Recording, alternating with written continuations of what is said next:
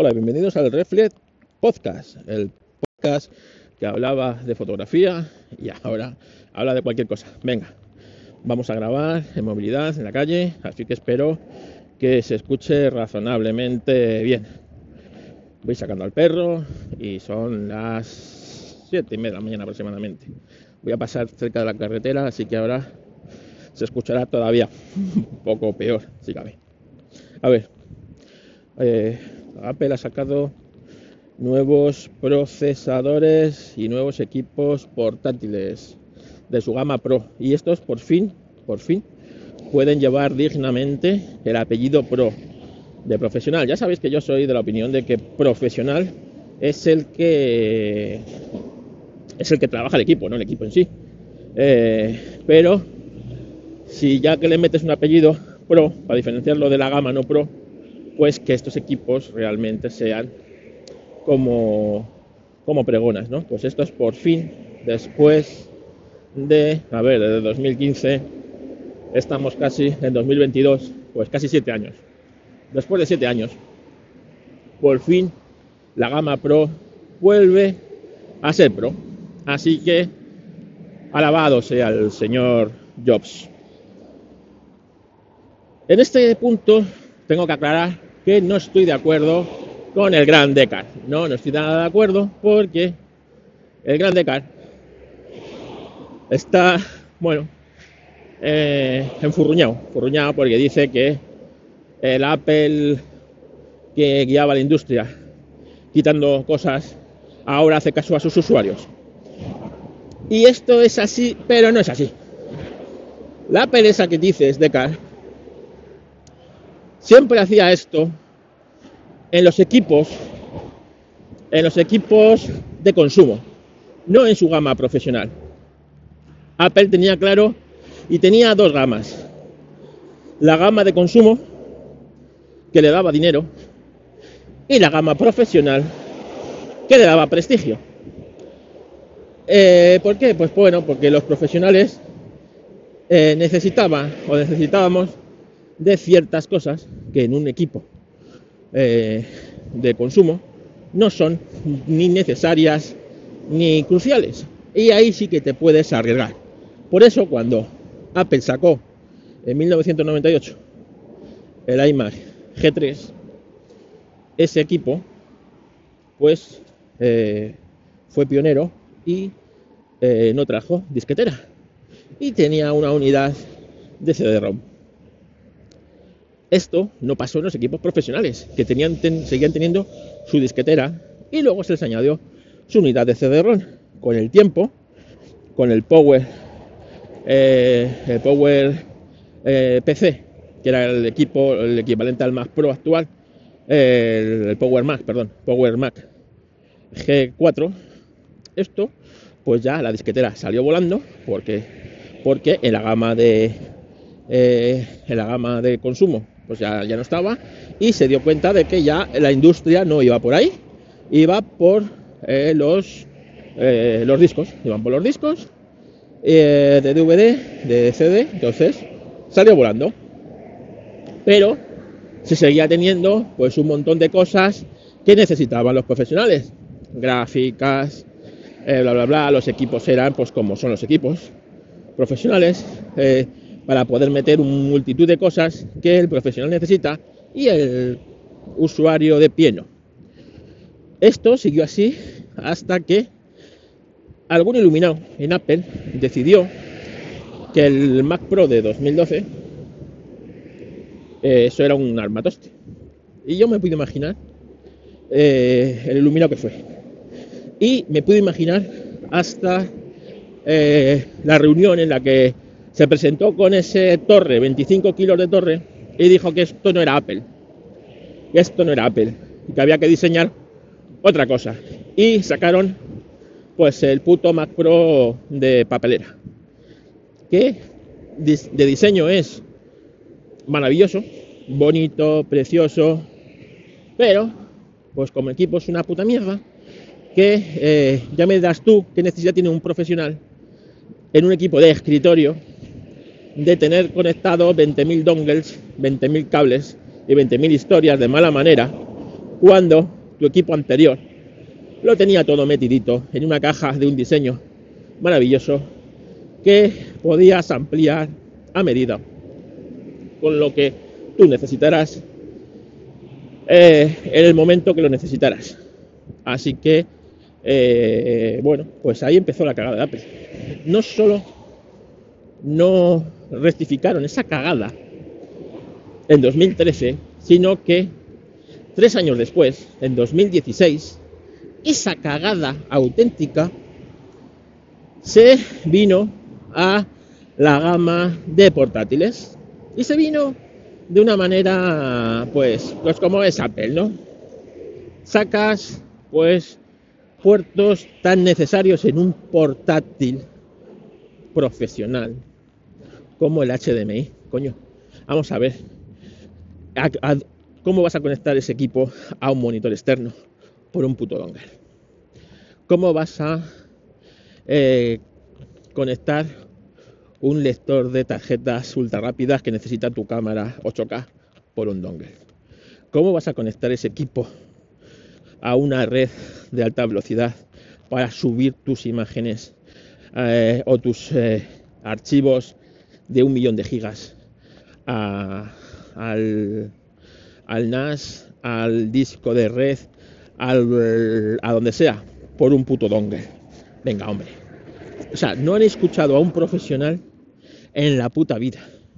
Pues ese equipo, que debió ser siempre un equipo de consumo, es decir, pues cuando Apple presentó el MacBook Air, nadie se le quejó de que quitara la unidad de DVD y que todo fuera por unos USB. ¿Por qué? Pues porque ese no era un equipo profesional. Ese equipo no se lo iba a comprar un profesional para editar cosas. Tenía los MacBook Pro que tenían lectores de tarjeta, tenían cuatro conexiones USB 3 y tenían eh, una unidad Super Drive. Nadie se le quejó de que ese equipo fuera tan delgado que entra en un sobre, porque ese equipo no se lo iba a comprar un profesional. Y si se lo compraba un profesional era porque en su flujo de trabajo pues se lo podía permitir y ya está. ¿vale? Porque hay muchas clases de profesionales, no todos los profesionales necesitan potencia mansalva, pero hay otros que sí. ¿Por qué? Porque el equipo de consumo. Y cuando Apple sacó un Mac de 12 pulgadas en que solo tenía un USB 3, nadie se le quejó. ¿Por qué? Porque no era un equipo profesional, era un equipo de consumo, puro y duro. Y los que lo tuvieron estaban encantados con ese equipo que no tenía ventiladores, porque era un equipo súper delgado, porque era un equipo al que no se le iba a exigir nada. Un diseño maravilloso y todo lo que sabemos de ese equipo. Pero en equipos profesionales, de repente en 2016 te sacas el MacBook Pro y le metes un teclado mariposa que pronto se demostró que era una cagada.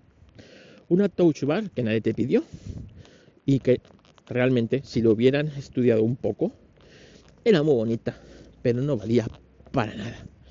Para nada, porque además dependes de terceros fabricantes que quieran integrar su programa, hacerlo compatible con esa barra, que tengan ahí una...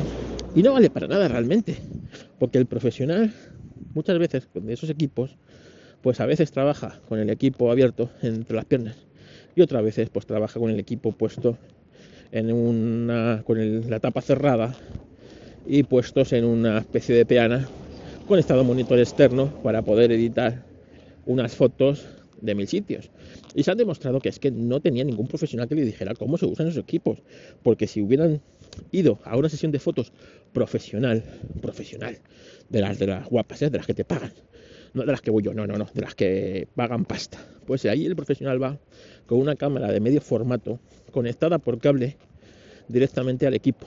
Este equipo está en una mesa, ¿vale? Un equipo portátil, porque es más vale llevar un equipo de estos que no un Mac Pro.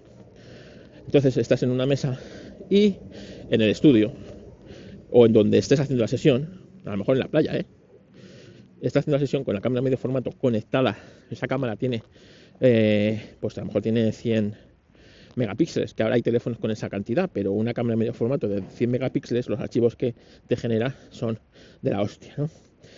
Conectada a un monitor externo o dos y trabajando la foto en vivo en el monitor, viendo lo que el disparo de la cámara en la pantalla del monitor. Y el asistente de cámara te está diciendo cómo está de luces, cómo no. Y incluso a veces eh, se empieza a editar esa foto in situ.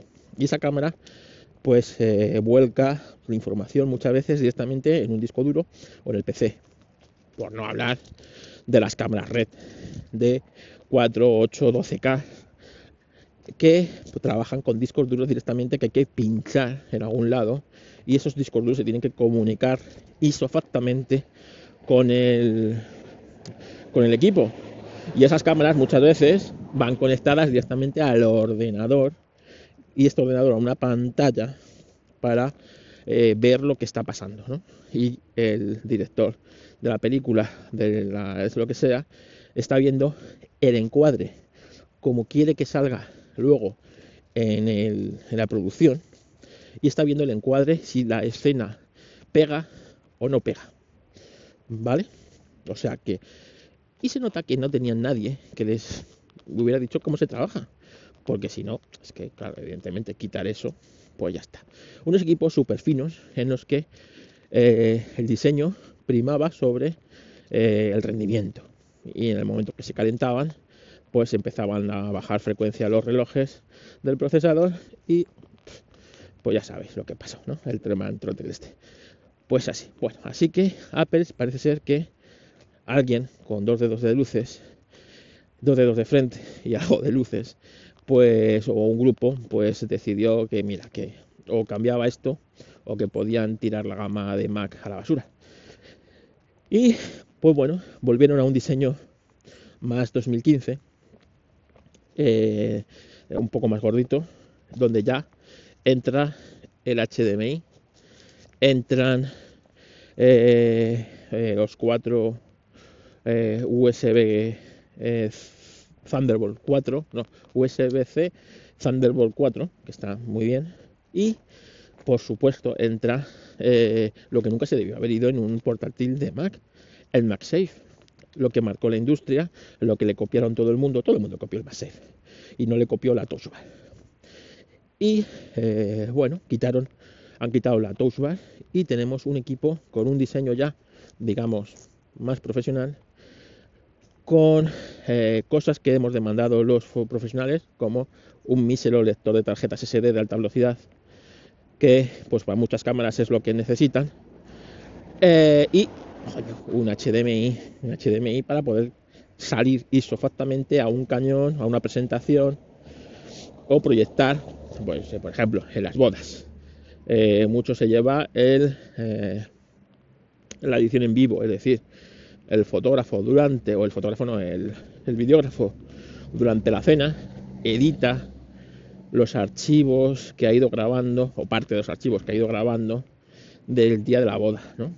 Y es muy bonito ver, por ejemplo, después de la cena, Live Edit se llama, pues un pequeño vídeo resumen de, de 3-5 minutos del mismo día de la boda y ven pues un poquito de preparativos, ven un poquito de iglesia, ven la salida y muchas veces llegan hasta hasta los propios primeros eh, instantes en los que la gente se sienta en el banquete durante el cóctel y tal. Ese Life Edit es pues es una carrera contra el reloj del videógrafo importando archivos generando render y exportando. Y con ese mismo ordenador, con un HDMI, lo saca por un cañón que normalmente suele tener el sitio de bodas, o si no, pues se lo trae el propio videógrafo y tal. Bueno, pues esto con al principio, pues eran todos ordenadores Mac. De repente, de dos años a esta parte, eh, los ordenadores empezaron a ser todos el típico PC gaming feo que tenía toda clase de conexiones, ¿vale? Y no necesitabas un dongle, ¿por qué? Porque los dongle, yo recuerdo los primeros ordenadores 2017-2018 de los Mac Pro con el dongle, el dongle fallaba, el cable no iba, el cañón no era capaz de interpretar la señal que salía de ese dongle mil historias. En momento tienes un, un HDMI ahí de toda la vida. Luego conectas al cable HDMI. Te lleva dos o tres cables para, por si alguno te falla. Y raro es que no puedas proyectar eso. Pues en estos equipos lo tenemos. Apple se saca la chorra con dos procesadores, dos procesadores, no, no uno, no, dos. M1 mm, Pro y M1 Pro Max. Aquí el naming de Apple falla un poco. Yo hubiera puesto M1 Max al intermedio, el que hay entre el M1 y el otro, el más alto, y al más alto de gama siempre lo hubiera llamado Pro. Pro y ya está. El M1 hubiera puesto Max porque es más que un M1 y el Pro porque es el, el ya, el tope ¿no? El que el profesional demanda. Apple no lo ha visto así y ha llamado al M1 intermedio M1 Pro. ¿Qué es el M1 Pro? A ver si el señor de la de la sopladora nos deja seguir con el podcast. Pues el M1 Pro voy a esperar, voy a esperar, voy a esperar. Esto, esto siempre pasa, ¿eh? Que estás ahí y te pasa el camión de la basura, el de la sopladora, o yo qué sé, el tonto de la moto del pueblo. Pues, pues el tonto de la moto del pueblo todavía no ha pasado, pero pasará, no os preocupéis, que pasará. Bueno, como os digo, el M1 eh, Pro realmente son en, el diseño del socket que ha hecho Apple prácticamente doblar un M1 es decir, si el M1 tiene cuatro núcleos de alta capacidad y cuatro de, bajo rendimiento, pues para tareas de bajo rendimiento, este lo han hecho con 10 núcleos, 8 de alta eh, velocidad, es decir, el doble que un M1, y tan solo dos de, eh, de, de baja eh, capacidad o de, bueno, pues eh, para tareas menos pesadas, pues como navegar por internet o como, yo que sé, cualquier otra tarea que os imaginéis que no necesita una carga pesada de trabajo. Cosa que está muy bien, mucho mejor optimizado para, pues para, supongo que un M1. El M1 ya es la pera limonera, pues imaginaros esto. han doblado también los chips dedicados pues, a la edición de vídeo y fotografía, para el ProRes, y todas estas eh, cosas que la mayoría de la gente no entiende, pero que son importantes para los profesionales de, la imagen. Y eh, bueno, este equipo realmente, para que, os, para que, os, hagáis una idea, es más o menos como dos M1 y eh, consigue un 70% aproximadamente más de rendimiento que un M1 cosa que está bien, porque un M1 ya es potente y, está, está bien. Pues eh, si encima hemos conseguido un 70% más de, de rendimiento que un M1, está bien. ¿Por qué no hemos conseguido el doble? Si hemos doblado esto, bueno, pues porque esas cosas no funcionan así en la, en la electrónica y en la informática. Y el que tú pues eh, dobles eh, cosas, pues no siempre quiere decir que dobles rendimiento. Así que un 70% está muy bien. Pero no, solo con eso, han sacado el, el Pro Max, ¿no? El Pro que es prácticamente el doble de este último, en el que ya tienes equipo con 8 eh, núcleos de 10 núcleos de alto rendimiento y 4 de bajo rendimiento, en el que ya le puedes meter hasta 64 eh, GB de RAM, en el que eh, le han metido un bus y el anterior tenía un bus de comunicación de 200, este tiene un bus de comunicación de 400, que es lo máximo que se puede alcanzar hoy día, todo con la tecnología de 5 nanómetros. Y le has doblado los chips dedicados al ProRes, lo los has doblado. Por lo tanto, puedes trabajar en 8K ProRes, cosa que es una auténtica locura una auténtica locura día, que dentro de a lo mejor tres años el iPhone de turno ya te hace, te puede trabajar en ProRes eh, de 8K, pero bueno, para que os hagáis una idea, es una locura. Además, este equipo empieza en un tera.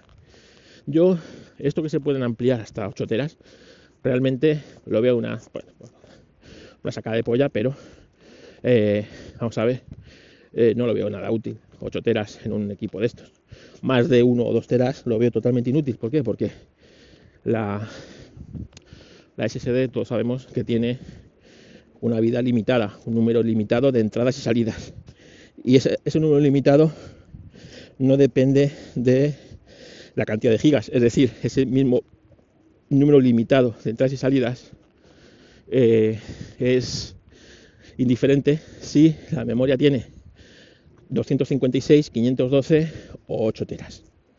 Es lo mismo. Entonces, tener un equipo con 8 teras de memoria, eh, lo único que te va a hacer, pienso yo, eh, es que lo uses mucho más intensamente porque tienes un almacenaje dentro de tu equipo brutal, acortándole la vida a ese SSD, que como os digo, tiene un número X de entradas y salidas y cuando se supera ese número casca el disco y tú ni te enteras.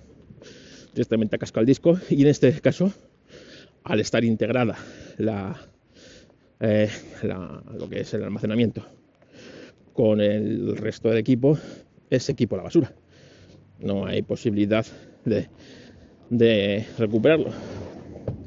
Cosa que si tienes un equipo, imagínate, pues con un tera por ejemplo, tú le metes un almacenamiento fuera, que es el que vas a tirar, y el almacenamiento interno, pues es el que es el que vas a tener mucho menos eh, usado, por lo tanto, digo yo que vas a prolongar la vida de ese equipo.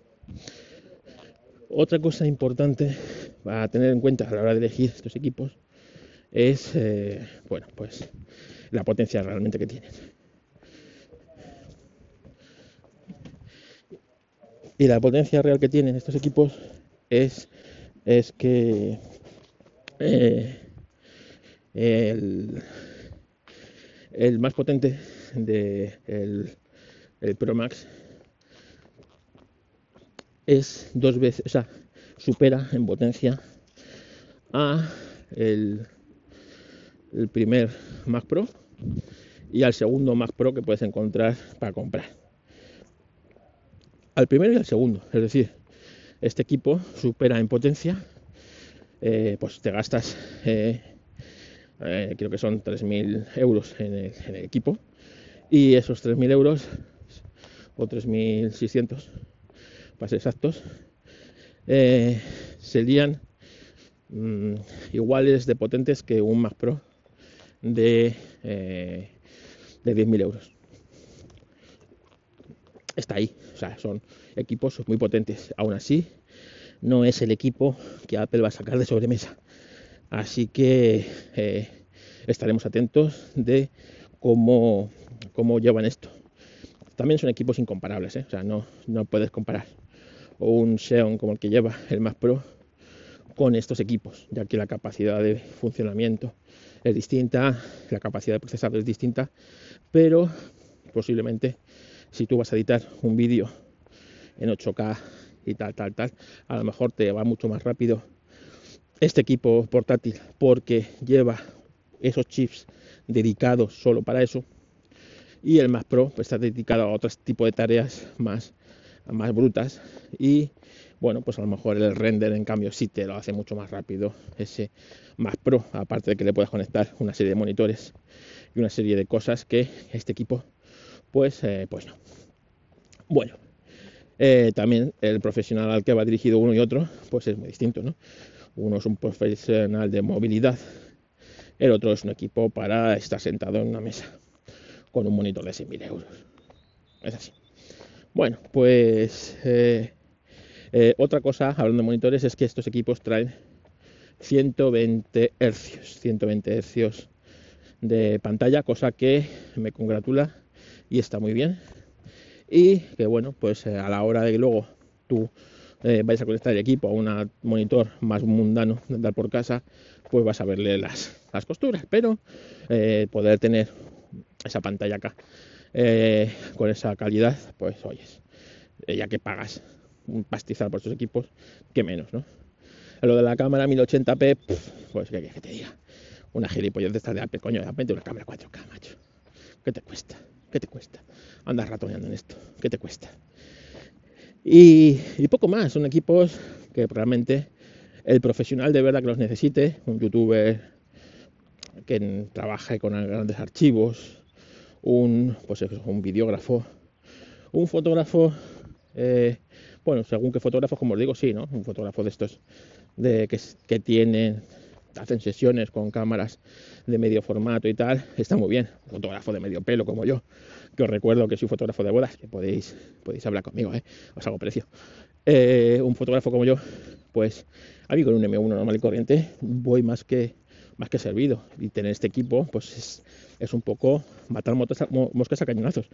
No iba a sacarle eh, todo el jugo a este equipo que, que mi flujo de trabajo necesita. Y a mí, en temas profesionales, sobredimensionar los equipos porque sí, pues es una cosa que no me suele gustar. Pero es cierto que, por ejemplo, a lo mejor este equipo, pues si yo me lo compro, tengo equipo para 10 años perfectamente. Así que, que bueno, es una buena compra. Eh, sobre todo me alegra que ya esté, o sea, que en el catálogo de Apple tengamos estas cosas, porque antes, por ejemplo, pues no, no tenías posibilidad. Te salía un trabajo en el que requiriera esta potencia, o te ibas a PC, o, o, rechazabas el trabajo. Ahora, pues puedes ir con la billetada a Apple, comprarte el equipo, usarlo y después, pues, o te lo quedas o lo vendes o hacer lo que tengas que hacer, pero antes era imposible porque no existía la posibilidad de tener un equipo así de potente. Espero que sea el principio de que vuelvan a tener gamas separadas de equipos realmente profesionales y equipos de consumo, de consumo. Y ya está, ¿sabes? Entonces, eh, eh, un equipo de consumo pues puede ser potente, pero no necesita según qué cosas, que un equipo profesional sí necesita. Incluso equipos profesionales no necesitan, a lo mejor ser tan potentes, pero sí necesitan una serie de conexiones que las estabas omitiendo. Así que, bien por esta pena. Y hasta aquí el Reflex Podcast de hoy. Las quejitas se las vamos a mandar a nuestro amigo acá por quejarse de cosas que, que yo creo que no se debería quejar. Así que las quejitas para mi amigo eh, Un fuerte abrazo de aquí, Deca. Venga, un saludo y, eso, que vayáis a pela a, a, mirar estos equipos que, que, que.